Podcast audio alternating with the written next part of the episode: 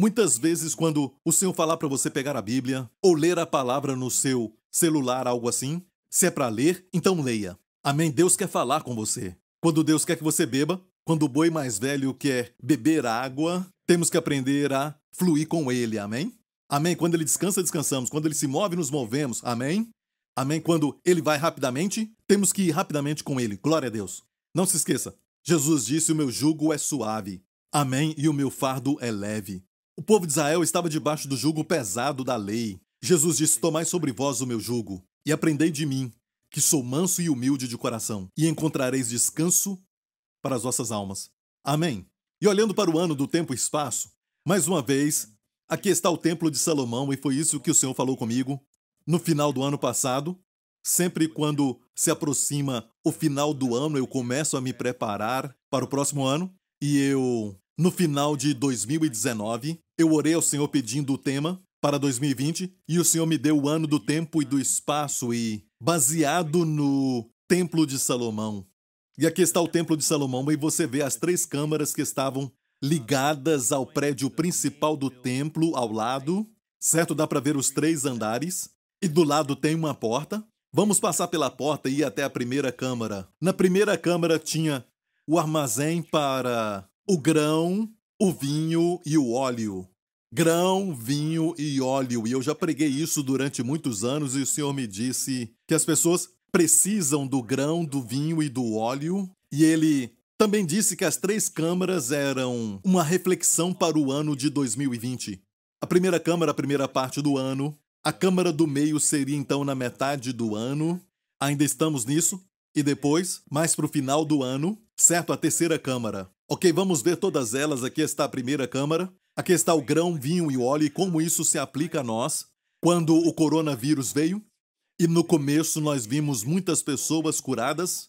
Amém? Não só do coronavírus, mas também de pessoas que falaram de como o Senhor curou seus corpos e como o Senhor manifestou a sua cura e eles foram ao hospital somente para ver que depois de alguns dias eles tinham sido curados. Todos eles sentiram que tinham todos os sintomas, mas mais tarde o teste deu negativo. E o principal testemunho que eles deram em todos os casos foi que eles tomavam a Santa Ceia. Eles tomaram a Santa Ceia. E tomamos a Santa Ceia não somente para cura, mas também para vivermos todo dia, amém? Como proteção, podemos dizer. É melhor ser saudável do que ficar doente e então buscar a cura, mas se você está doente, o Senhor vai te curar, amém? O Senhor quer te conceder a cura. Glória a Deus. Mas escute, amigo, essa parte do ano que tivemos a ênfase no grão, vinho e óleo, e eu tinha lançado meu livro no final do ano passado sobre a Santa Ceia, quando eu me aprofundo sobre a Santa Ceia. Eu não poderia nunca imaginar que,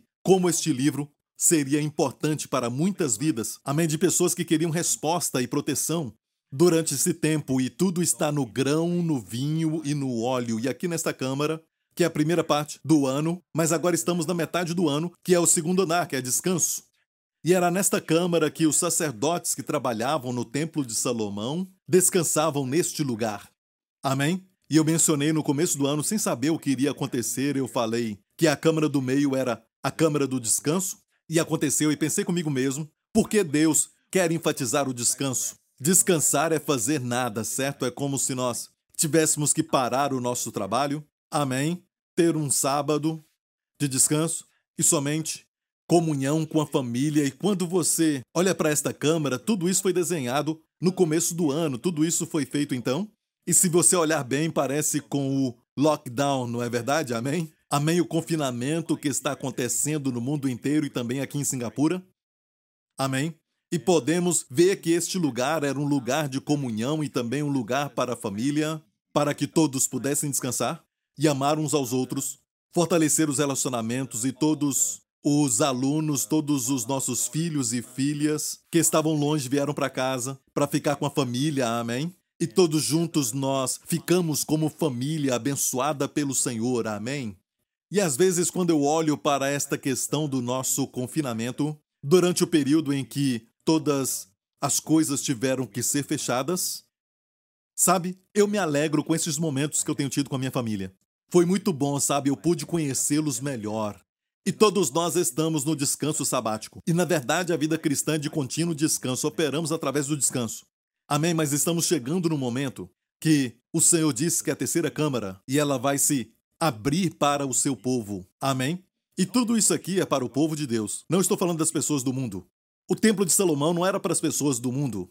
Amém? Era para as pessoas que criam em Deus, pessoas que criam no Deus de Abraão, Isaac e Jacó. Estas provisões estavam ali porque Deus as colocou para crentes, não para descrentes. Amém? Então, estas câmaras e até o descanso é provisão de Deus. Vimos a primeira câmara, grão, vinho e óleo, todas as provisões. Da sua mão de graça, a última palavra para a igreja. Fazei isto em memória de mim. Amém? Nos evangelhos sinóticos temos Jesus falando sobre a Santa Ceia e quando estava no cenáculo, mas João não mencionou isso especificamente, mas o que ele não mencionou, Paulo, amém, que foi salvo mais tarde comparado com todos os doze discípulos, com a exceção de Judas, é lógico. E você vai ver que Paulo, em sua primeira carta aos Coríntios, ele fala assim: Eu recebi do Senhor o que também vos ensinei, que o Senhor Jesus, na noite em que foi traído, tomou o pão e o cálice. Escute bem isso. Paulo não recebeu a revelação sobre a Santa Ceia dos discípulos de Jesus. Eu recebi do Senhor. Ele recebeu uma revelação direta do Senhor. Então, eu creio que tem algo muito importante, porque se Deus revelou isso diretamente a Paulo, isso quer dizer algo. Foi Paulo que disse: fazer isso todas as vezes. Tem que fazer muitas vezes. E como devemos fazer isso? E até quando? anunciais a morte do Senhor até que venha. Então tomamos a Santa Ceia, certo? Participamos do grão e do vinho, nos ungindo com óleo, até que o Senhor venha. Amém? E eu creio, ele virá em breve. E eu creio que está muito perto, ele já está às portas, amém? Aleluia! Olha, dali vamos ao lugar de descanso e nós fazemos tudo na posição de descanso. Depois entramos na terceira câmara, o lugar mais alto, e era aqui que eles guardavam o ouro, os tesouros e os dízimos. Este era o lugar onde, no Templo de Salomão, a Bíblia diz que quando Salomão recebeu a direção dada por Deus, ou na verdade o seu pai recebeu a direção e ele construiu, mas o seu pai Davi recebeu, e a ordem era para que na terceira câmara tudo fosse forrado com ouro. E também todo o ouro e toda a prata eram mantidos ali. E o principal tipo do ouro na Bíblia, assim como a prata significa redenção, o ouro é a justiça, justiça divina. Ok? Somos todos justos. Pelo sangue de Jesus, aos olhos de Deus, somos justos, não pelas obras que fizemos, mas pelo sangue de Jesus. Amém? E olha, o ouro, primeiramente, fala então de justiça, a justiça de Deus, a divindade, mas também não vamos ignorar o fato de que o ouro e a prata hoje falam de provisão. Amém? Provisão material. É como se Deus sabe que no final do ano, muitas pessoas, o seu povo, passará por lutas. Amém? Problema financeiro e muitos vão perder os seus trabalhos e não somente estou falando aqui da nossa igreja, mas estou falando do mundo inteiro, estou falando para a igreja como um todo. Amém? Isso porque Deus sabe, Ele está dizendo: Eu já provi para você muito antes de que houvesse esta necessidade na sua vida. Assim como Abraão levou o seu filho Isaque para a montanha para o sacrificar, certo? Do outro lado da montanha, Deus já se provia de um substituto para Isaque. Amém? Mas eu não creio que aquele carneiro só apareceu ali, mas eu creio que Enquanto Abraão e seu filho estavam subindo aquele monte Moriá, aquele carneiro também estava subindo do outro lado. Amém? É a provisão de Deus. E Deus sempre provê, e é o que quer dizer Jeová Jirê. Nós sempre falamos que o Senhor provê, mas a palavra Jirê é, na verdade, o Senhor vê. Amém? Se eu falar para você, você diz, pastor, eu tenho esse problema, e eu falo, eu vou ver algo. Quer dizer, eu vou prover para você. Amém? Ok, eu vou ver o que eu faço, o Senhor vai ver e Ele vai fazer por você. Então, Deus já viu o que vai acontecer no final deste ano. Amém? Ele vai abrir para você, filho de Deus. Amém? O lugar mais elevado. Amém? A sua provisão. Amém? O ouro e a prata nos mostram que isso vai acontecer. Glória a Deus. Amém. Obrigado, Jesus. É o ano do tempo e do espaço onde não ficaremos confinados ao tempo ou confinados ao espaço. Quando o Senhor falou isso comigo, eu pensei Senhor, tu podes me dar algo menos científico? No ano anterior foi o ano das últimas chuvas, isso foi muito bom. Por que o Senhor não me dá algo como, sabe, este tema, mas o Senhor me deu o ano do tempo e do espaço e parece muito científico? E o Senhor me disse é o que eu quero. E quem imaginaria que este é o ano do tempo e do espaço?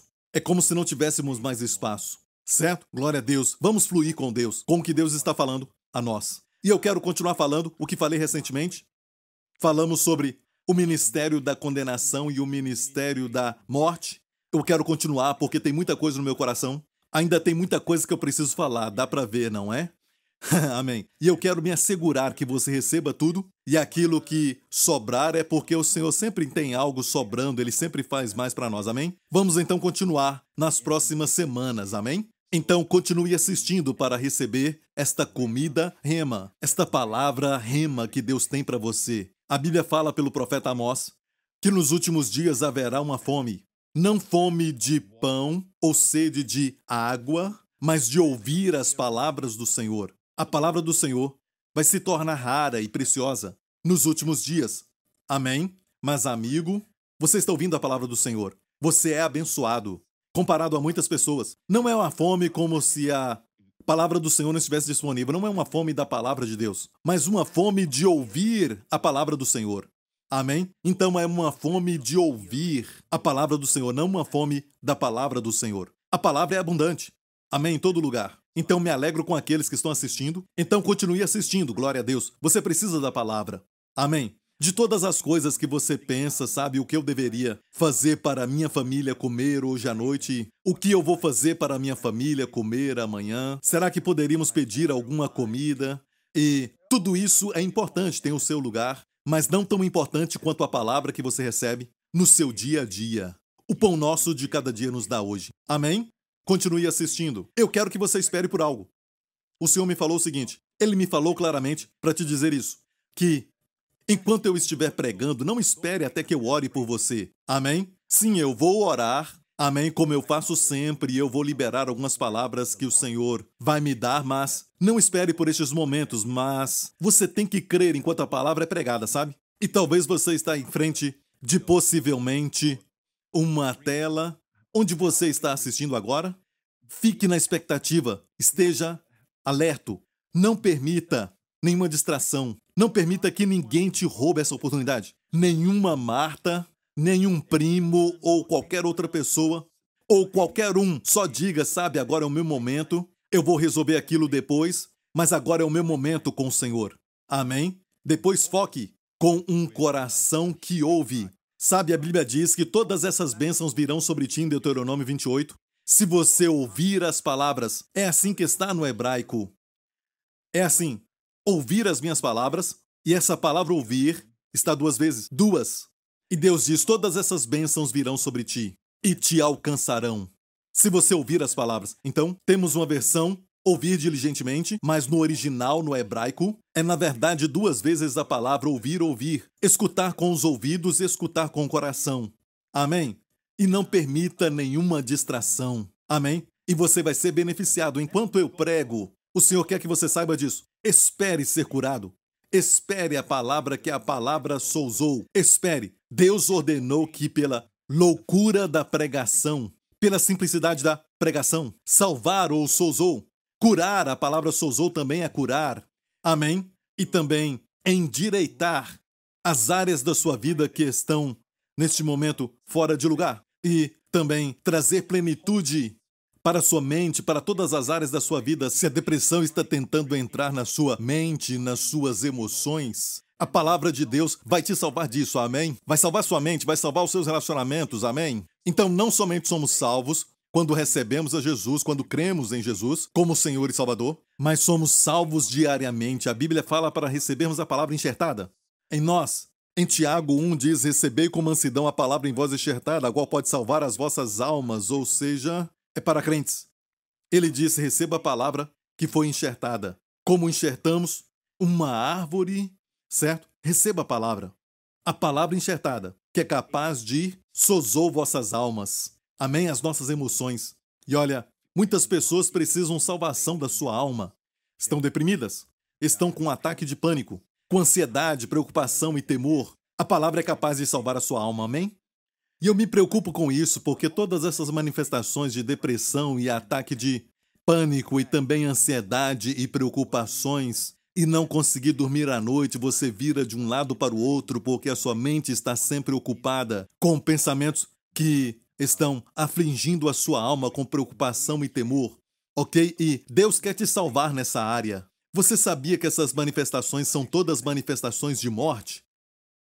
Temos que examinar a palavra morte e perceber que há uma morte de fato. Pensamos que a morte é só quando o coração para de bater, mas na verdade, olha, esta é a morte física que também não é final. A Bíblia fala de uma segunda morte, no lago de fogo e enxofre. Ok? Que é o inferno. Esta é a segunda morte. Aqueles que nasceram uma vez vão morrer duas vezes. Para nós, que nascemos duas vezes, nascido, naturalmente, no ventre da nossa mãe, depois nascemos de novo. Vamos morrer só uma vez. Amém. Glória ao nome de Jesus. Aleluia. Amém? Então precisamos ver que a morte não é só quando o coração para de bater. Isto é algo muito cruel nesta vida, mas existe uma segunda morte, que a Bíblia fala dela, mas antes disso, tudo que leva à morte, as doenças, enfermidades, amém, fadiga constante, depressão, amém, e até as lutas, relacionamentos com brigas, tudo isso é manifestação da morte. Quer dizer que a morte entrou dentro desta, posso dizer, situação. Por que isso acontece? A Bíblia fala que se você viver segundo a carne, você vai morrer. Mas se viver segundo o Espírito, você vai viver. E isso é para crentes. Amém? E o que é isso? Quer dizer que a morte, quando seu coração para. Bem, não vamos falar sobre isso, mas tem sim uma provisão no Antigo Testamento que está fora do livro de Levítico. O livro de Levítico fala de cinco provisões Amém? Cinco ofertas. Tem a oferta queimada, a de alimentos, a oferta pacífica, a oferta pelo pecado e também pela transgressão. E todas falam da obra de Jesus, a obra perfeita de Jesus, amém? Cinco ofertas que a descrevem. Mas tem uma oferta que não está lá. Ela está no livro de Números. Esta oferta é a oferta da novilha ruiva.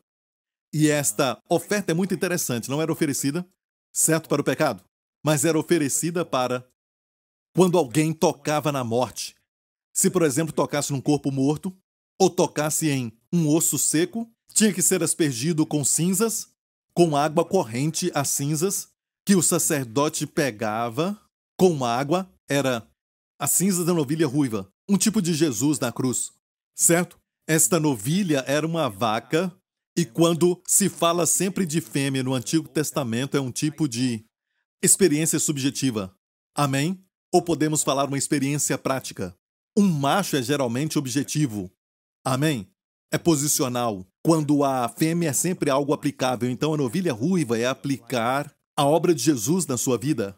Amém? A Bíblia diz que aquela novilha era queimada até se tornar cinzas, certo? E pegavam as cinzas e colocavam em água corrente.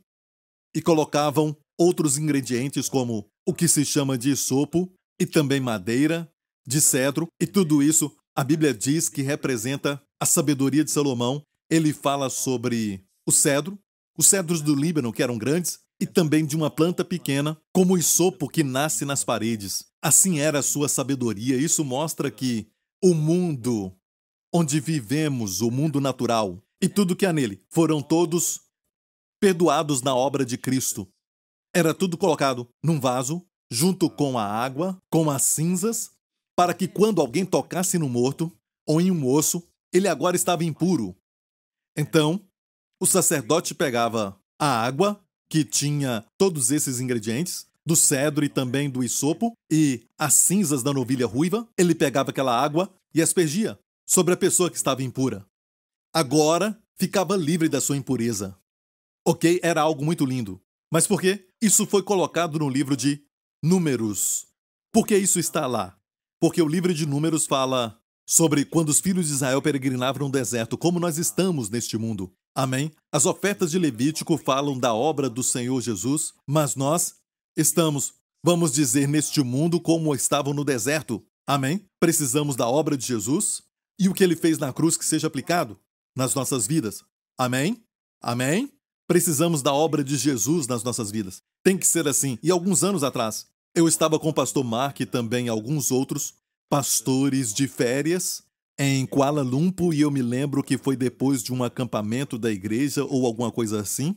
E achamos uma livraria ali e eu peguei um livro que era muito, sabe, conhecido, é um livro que vendeu muito na época, e eu peguei aquele livro, eu queria descobrir o segredo daquele livro, e eu só folhei o livro.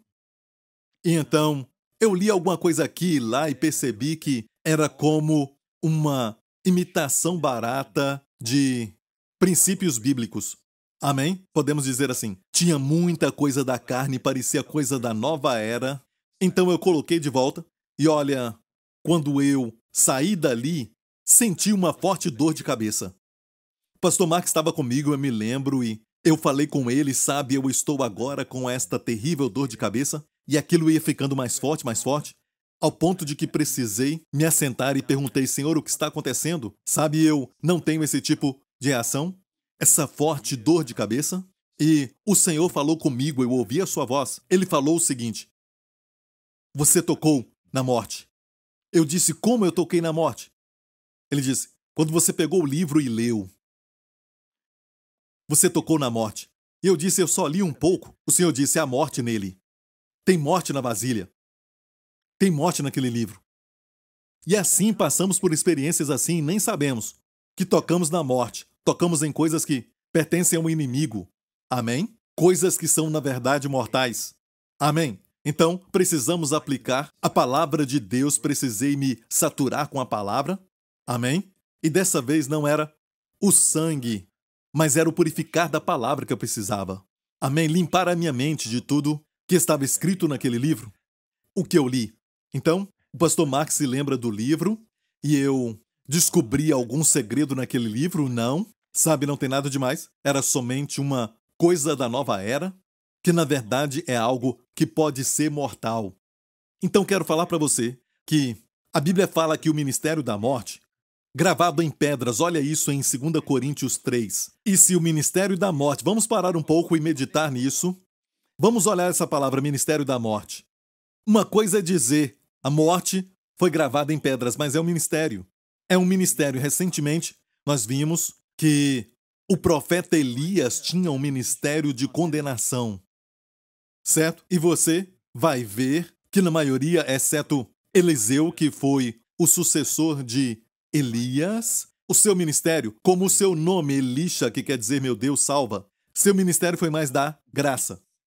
Baseado na graça, ele fez duas vezes os milagres de Elias, exatamente o dobro. Mas Elias teve um ministério que era da lei e de condenação. Vimos recentemente. E o que ele fez? Ele ministrou o quê? Morte. Ministério quer dizer que você ministra, você concede. É o que quer dizer ministério, ministério da morte. Amém? Se você pensar, ninguém gostaria de participar de um ministério que é conhecido como um ministério da morte, certo?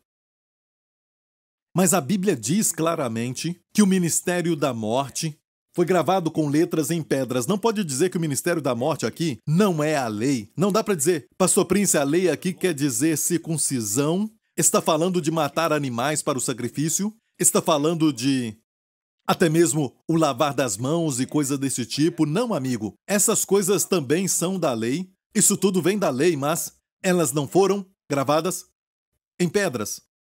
Elas não foram escritas em pedras, como diz outra versão foi gravada com o dedo de Deus foram os Dez Mandamentos, as tábuas da lei. Ok, a Bíblia diz claramente o ministério da morte, gravado com letras em pedras, veio em glória, de maneira que os filhos de Israel não podiam fitar os olhos na face de Moisés por causa da glória do seu rosto, a qual era transitória. Muitos não querem aceitar o fato de que havia glória, mas nada comparado àquela glória, que é uma glória excelente, do Espírito, do ministério da justiça, da graça. Mas ele tinha glória. E por isso alguns avivamentos usaram o ministério da condenação. Deixe-me pausar aqui e mostrar para você que o ministério da morte também é chamado de ministério da condenação no verso 9. Porque se o ministério da condenação foi glorioso, então tinha glória no ministério da condenação. Muito mais excederá em glória o ministério da justiça. Aleluia! Ah, como eu quero ser um ministro da justiça. Eu oro para que o meu ministério conceda justiça para aqueles que estão perdidos. Amém. Eu oro para que o meu ministério e Deus opera pelos ministros, amém, mas é Deus quem concede, amém? E é um dom da justiça, e eu oro para que o meu ministério conceda aos crentes uma sensação dessa justiça que você já tem em Cristo. Amém? E se você olhar para toda a Bíblia, vamos ver que ela é inspirada por Deus. Amém?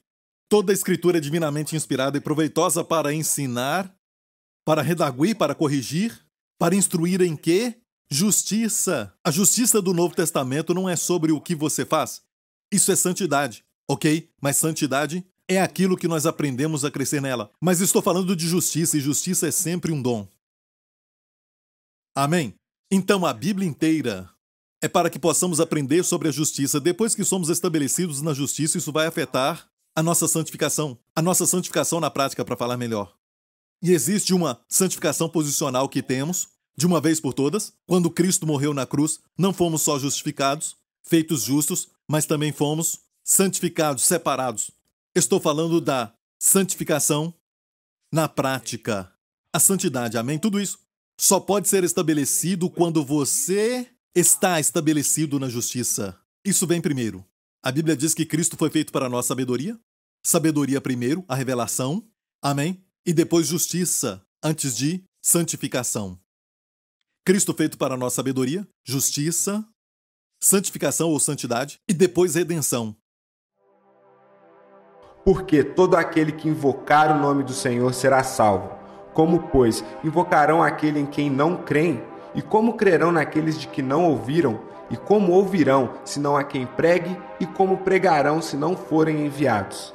Como está escrito: Quão formosos os pés dos que anunciam o evangelho de paz, dos que trazem alegres novas de boas coisas mas nem todos têm obedecido ao Evangelho, pois Isaías diz: Senhor, quem creu na nossa pregação?